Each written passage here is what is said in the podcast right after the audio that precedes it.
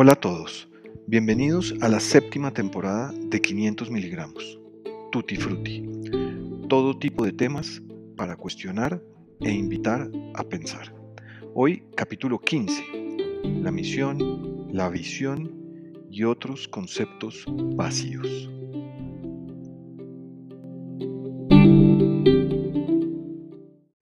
Buenas, buenas. ¿Qué dicen? ¿Cómo va todo? Aquí estamos de nuevo con otro capítulo de la temporada Tutti Frutti con cantidades de información y conceptos que esperamos que estén surtiendo efecto en sus organizaciones. Y hoy con otro de estos temas que hemos venido hablando últimamente que se usan mucho en las organizaciones. Guido, ¿qué más? Cuente a ver de qué vamos a hablar hoy. Hola Enrique, hola a todos. Hoy vamos a conversar sobre mm, algunos conceptos vacíos. En otros podcasts hemos, hemos tocado superficialmente estos temas y hoy la invitación de este capítulo es a que destronen o cuestionen o revuelquen algunos conceptos. Y estos conceptos son Pueden ser muchos, pero escogimos para hoy unos, unos conceptos que son muy generales y que no nos gustan y que hemos modificado en el trabajo con nuestros clientes durante estos años y nos, y nos han dado muchos resultados. El primero es en bloque, uno que se llama misión, visión y valores. Muy utilizado, muy nombrado, ¿no? Muy nombrado y sobre de los todo, años 90, muy, muy actual, muy actual. y sobre todo enmarcado y colgado en múltiples paredes de múltiples compañías. Por otro lado, el propósito superior y por el otro lado, la mega, lo que muchas compañías trabajan como la mega. La Entonces, mega meta. Exactamente. Entonces, comencemos con la misión. Entonces, los ejemplos de misión parecen, son muy parecidos a esto. Es como ofrecer un servicio eficiente y de calidad, brindando seguridad y comodidad a nuestros clientes en cada servicio de acuerdo a sus necesidades. Eso, eso es un ejemplo más muy parecido a un ejemplo real. Es, es la pregunta vida real. Usted, y al final de eso usted pone el logo que quiera.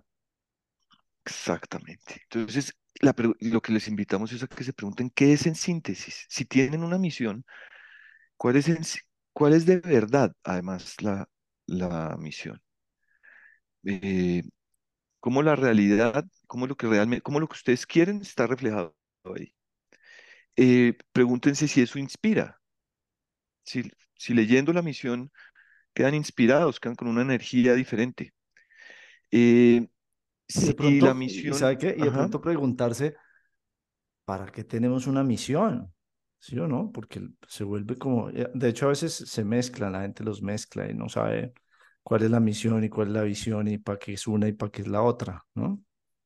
Tal cual. Y preguntarse si esto realmente responde a la pregunta de para qué estamos, para qué existimos como organización. Entonces, esta, esta, esta misión puede ser vista desde muchos puntos de vista. Gui Kawasaki eh, escribió un libro que se llama The Art of the Start y en ese libro él habla del mantra y de cómo en una frase muy, muy corta se puede describir en síntesis para qué existe la compañía, cuál es su función en el mundo, qué es lo que hace por sus clientes, qué es lo que, qué es lo que mueve, dónde está la esencia exacta, eh, la esencia, perdón, exacta de, de la compañía. Él lo llama el mantra entonces, en misión, la invitación es, ¿cuál, respondan la pregunta, ¿cuál es la función que cumplen en la vida de sus clientes? ¿Para qué existen? ¿Qué pasaría en el mundo si su compañía dejara de existir? Pero absténganse, por favor, de escribir textos que no tienen sentido, no inspiran, son demasiado largos, no son suficientemente concretos y no están atados muchas veces a la realidad honesta de la compañía. Y, sabe qué, y, no movilizan, ¿no? No movilizan a los equipos. O sea, si, uno llegara a, trabajar y encontrara una misión así como tan etérea como la que usted acaba de leer, uno dice, no, pues no, no entiendo bien para qué estamos. Exactamente. Y así de, de etéreas son las visiones, para seguir con la visión. Entonces, por ejemplo, convertirnos en una empresa reconocida en el país por medio de un excepcional servicio al cliente. Entonces, de nuevo, los empujamos a que se pregunten, ¿uno se puede imaginar eso? Cuando uno lee eso, ¿qué se imagina? ¿Qué piensa? ¿O qué es específicamente? Si alguien nuevo entra a la compañía y lee esa frase, ¿qué piensa de la compañía? Y sobre todo, ¿qué siente? En- Entonces, esta visión a veces puede cambiarse por la ambición. La ambición, como nosotros la trabajamos con los clientes, es que les pedimos que se imaginen dentro de un periodo de tiempo qué son, pero no necesariamente qué son en términos de ingresos. Eso es una parte de la respuesta. Es qué son, dónde están, qué, cómo- de qué tamaño son, cuántos empleados hay, cómo, dónde están físicamente. Es decir, la invitación con la visión es a que más allá de las palabras, construyan algo que uno se pueda imaginar, que uno Y, pueda visualizar. y de nuevo que movilice, ¿no? Porque es que Absolutamente. al final esos dos son como conceptos que se usan, como usted lo dijo muy bien, para enmarcarlos, muy lindos, están, mejor dicho, en, en varios lugares de la organización, pero como que el, el rol principal es además darle claridad a los empleados, es, es, es movilizarlos, es motivarlos, es, es que tengan claro de qué se trata ese lugar y a dónde quiere ir. Entonces me, me gusta cuando usted dice que nosotros la visión la hemos cambiado por la ambición, porque solo esa palabra, solo poner esa palabra cambia absolutamente, porque una ambición no puede ser en, en términos muy etéreos, eh, o es más difícil. Y la primera, la, la misión, la hemos cambiado por el propósito, ¿no? Que Tal es, cual, que es, es lo mismo, es para que estamos en la vida de las personas y, y, y ha funcionado bastante bien. Cam- solo cambiar la palabra lo invita a uno a abordarla de una forma distinta. tal cual. Y en este bloque, por último, los valores. Entonces, por ejemplo, esto es, esto es muy común en las organizaciones. Honestidad, transparencia, pasión, orientación al cliente, calidad, responsabilidad social. Entonces, pues, entonces, de nuevo, a donde los queremos llevar no es a que pues, no sean honestos, transparentes, apasionados, orientados al cliente y hacia la responsabilidad social. Por supuesto que no es, es no pongan palabras vacías, esa es la invitación. Decir, no los pongan, no pongan esas palabras por ponerlas, porque además muchas de esas son obvias. ¿Cuál es, entonces, cuál es la alternativa? Es una compañía deshonesta, poco transparente, en la que la gente no le interesa lo que hace. Entonces, a donde los queremos llevar es a que piensen cómo se describen como si estuvieran describiendo el comportamiento de una persona. Escríbanlos como si los fueran a cumplir, como si realmente fueran parte de la esencia. No se digan mentiras, esto no es un concurso de popularidad y no siempre tiene que ser lo que es culturalmente adecuado. Entonces, los, los valores de, en los valores de Twitter, pues ahora X, claramente no está el balance vida-trabajo. Claramente no está. Uno de los valores fundamentales de esa compañía hoy en día es trabajar duro, largas horas, a costa del balance vida-trabajo. Quien quiera trabajar en X tie- es- tiene que estar consciente de que va a tener que sacrificar su vida personal. Y eso está en los valores de la compañía. Y usted, y usted lo está diciendo de una forma que yo creo que le ayuda a la gente a entenderlo y es, imagínese que usted va a contratar a alguien. ¿Qué, qué está buscando en esa persona? ¿Qué, qué, qué capacidades, cualidades y eh, valores también tenga esa persona? Usted quiere una persona que quiera balance vida-trabajo, pues ese debería ser uno de sus valores, ¿no? Usted quiere una persona que sea eh, autocrítica, pues eso debería estar en sus valores, ¿no? Ese, ese, cosas, cosas que son más, más tangibles, menos palabras, eh, como nosotros decimos, muy poéticas, porque suenan muy lindas, pero que no tienen fondo. Exactamente. Entonces, si ustedes están en una organización o crean una organización en la que les interesa que haya conflicto, porque a partir del conflicto y de la fricción entienden que se crea algo nuevo, pues eso es parte de sus valores. Ah, no es muy popular, ni es muy probablemente convencional poner eso en los valores de la compañía, pero eso debería estar en los valores de la compañía. Pero es Uno de real, los que, valores de, claro, si es real es lo que hay que poner, tal cual. Entonces, en los valores, la invitación es, por favor, pongan algo que realmente refleje lo que son, que no sea cosmético y que ayude a que la gente se guíe de cómo es la cultura, cómo es que es, qué es lo que es adecuado para esa cultura en particular, para esa compañía específicamente, no para el mundo en general. Esto no es para exhibirse frente al mundo, es para que les dé una guía práctica de cómo comportarse.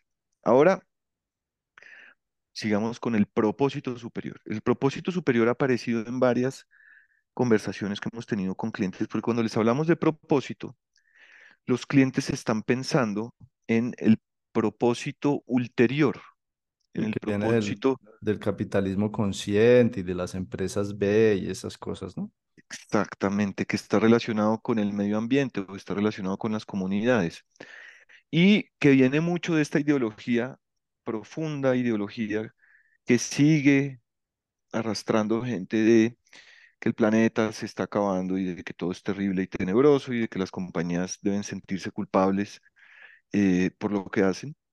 Entonces, tengan mucha atención con eso porque no todas las compañías deben o pueden tener un propósito superior.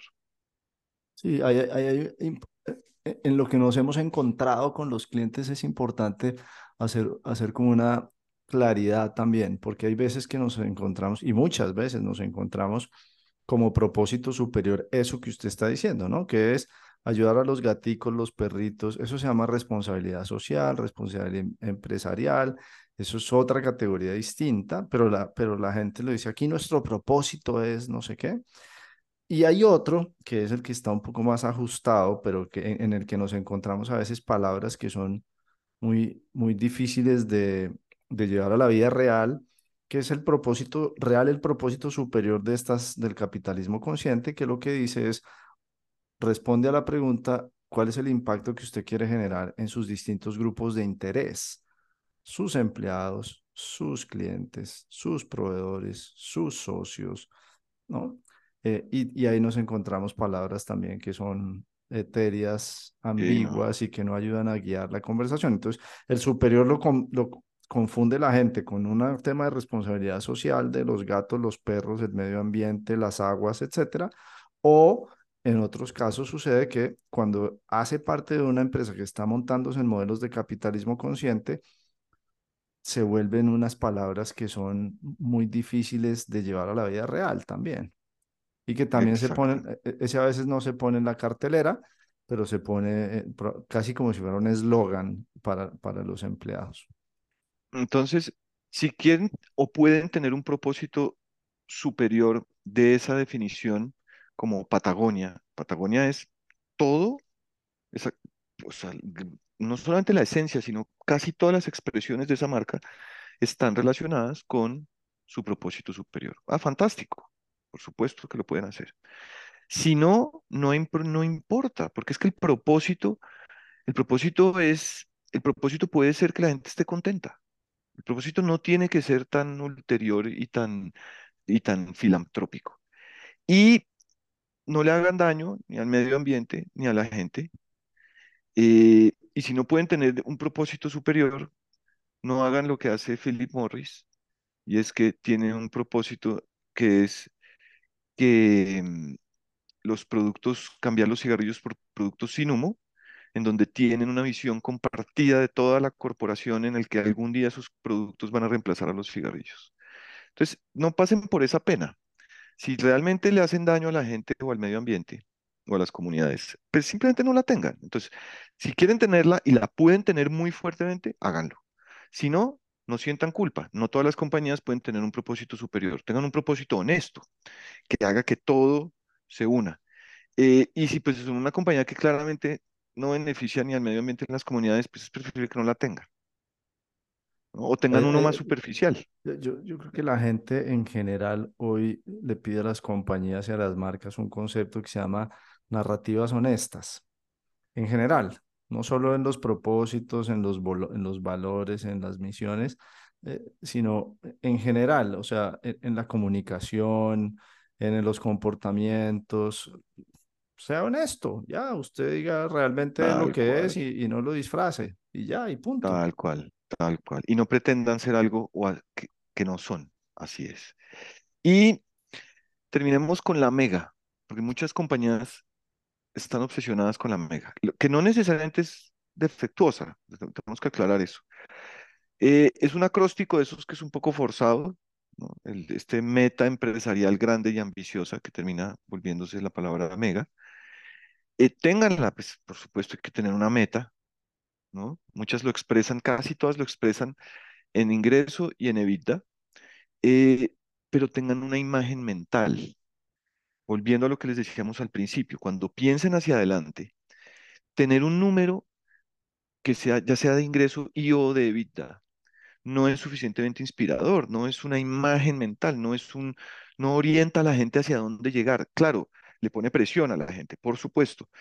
Em, ilusiona a la gente, así es. eh, hace que la percepción del entorno y de las fuerzas eh, que movilizan a la organización sea distinto. Sí, claro. Tener una mega, tener una meta eh, empresarial grande y ambiciosa, como dice el acróstico, es clave, pero no la tengan sola.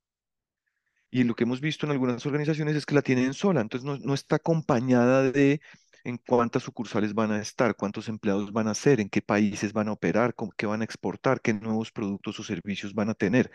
Acompáñenla de eso para que ese número esté, vaya de la mano con unas imágenes mentales que inspiren a la gente, que cuadren con ese número y que hagan que todos se puedan imaginar un futuro distinto que vaya más allá de un número. Sí. Y, y, y fíjese que una cosa que hemos hablado mucho usted y yo es los números en las organizaciones son el resultado de hacer una cantidad de cosas. Y a la mega le pasa lo mismo. ¿Usted- ¿De qué le sirve poner una mega por allá si no está diciendo cuáles son las cosas que tenemos realmente que hacer desde hoy para llegar allá? ¿No? Desde hoy, porque es que si usted quiere hacer, volver su compañía en cinco años, que normalmente las megas están puestas entre tres y cinco años, si usted quiere su compañía hacer, volverla tres x de aquí a cinco años, pues tiene que empezar mañana. Eso no es una cosa eh, que se empiece a hacer dentro de dos años y medio. Entonces, si uno no le pone fondo al tema, de nuevo las palabras lindas, por allá muy poéticas, poco inspiradoras, poco realistas, pero si uno no lo aterriza, pues la gente no entiende qué tiene que, qué tengo que hacer yo desde mañana para que logremos tres x a cinco años. Así es. Entonces, para, para cerrar, hay misión, visión, valores, mega, eh, propósito. Noso- para nosotros, nosotros lo manejamos como propósito, lo manejamos como ambición, eh, ténganlo como quieran. Puede ser propósito, objetivo y cultura, puede ser mantra, credo, algunas compañías usan el credo, mantra, cre- mantra, credo y ambición. Lo importante para dejarles una imagen es Respóndanse tres preguntas, que son las preguntas que insistentemente les hacemos cuando estamos en esta parte del proceso con algunos clientes. Es tres preguntas. Uno, ¿qué hacen en o por la vida de sus clientes? Dos, ¿cómo se imaginan en tres años o en cinco? Pero ¿cómo se imaginan? ¿Cómo se imaginan de nuevo desde la imaginación, desde qué, qué visualizan? Y tercero, ¿cómo nos comportamos y quiénes somos? y respondan esas preguntas con honestidad, con transparencia, adecuado a la realidad, no buscando aprobación y no siguiendo modelos específicos. Ah, Utilicen el que quieran, pero respondan esas tres preguntas. Son muy difíciles de contestar, pero es la forma más simple de abordarlo. Cuando ustedes hayan respondido, ¿cuál es la utilidad que tienen en la vida de sus clientes? ¿Qué hacen por ellos, por la vida de ellos o en la vida de ellos? ¿Cómo se imaginan proyectados hacia adelante? Físicamente, ¿cómo se imaginan hacia allá? y tienen una conversación honesta de qué son, más allá de lo que sea políticamente correcto, con eso van a tener resuelto gran parte del problema, en el formato que quieran. Bueno, muy bien. Entonces, imágenes. Para mí la imagen es esa, es háganse esas tres preguntas. Escriban esas tres preguntas en un tablero y háganselas. Más allá, háganselas más allá de cualquier formato. parecen preguntas relativamente simples, pero es que le dan coherencia. Cuando las hemos podido responder con los clientes, le dan coherencia a todo y los clientes se sienten incluso aliviados porque ya muchas veces dejan de fingir o de pretender algo o de escribir documentos que no son pues que no son fieles a la realidad. Entonces, para mí la imagen es escriban en un tablero esas tres preguntas y hagan el esfuerzo de tratar de responderlas en forma tranquila, honesta y sin palabras complejas. Yo, yo, yo les voy a poner una imagen que podría sonar un poquito ególatra y todo. ¿Listo? Imagínense que ustedes nos invitan a su oficina, a su compañía. Guido y Enrique Samper, los del podcast este que a veces oímos allá, los vamos a invitar hoy a que vengan a la oficina. Listo, entramos a la oficina, estamos saludando a la señorita de la recepción y en la sala de espera hay dos cuadros muy bonitos enmarcados. Uno dice misión, así grande, lo diseñaron hasta bonito, porque a veces además lo, lo diseñan terrible, pero quedó diseñado muy bonito. Y el otro dice visión. ¿Listo? Nosotros los vamos a leer. Vamos a entrar a la reunión con ustedes y ustedes nos van a preguntar, oiga, ¿cómo le pareció? ¿Vieron allá que tenemos la misión y la visión? Si nosotros les respondemos, no entendimos nada y no inspira, salgan corriendo a revisar ese documento y hacer la tarea que Guido les acaba de poner. Querosene y un fósforo, como decíamos en un podcast del principio. Muy bien, muy bien. Oiga, eh, mil gracias a todos por seguir aquí conectados. Ha crecido la audiencia de este podcast sustancialmente y eso sucede mucho porque muchos de ustedes seguramente se lo comparten a amigos y a familiares y a conocidos que creen que les sirva y, eso se los agradecemos mucho.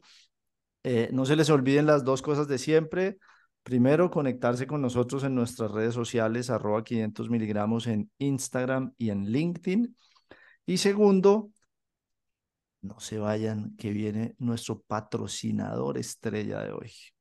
Y de nuevo, los invitamos a que nos dejen algún comentario sobre los patrocinadores. nadie nos ha dejado ningún comentario de los patrocinadores. Un abrazo grande, Guido, como siempre, buenísimo. Muchas gracias. Chao, chao. Chao a todos.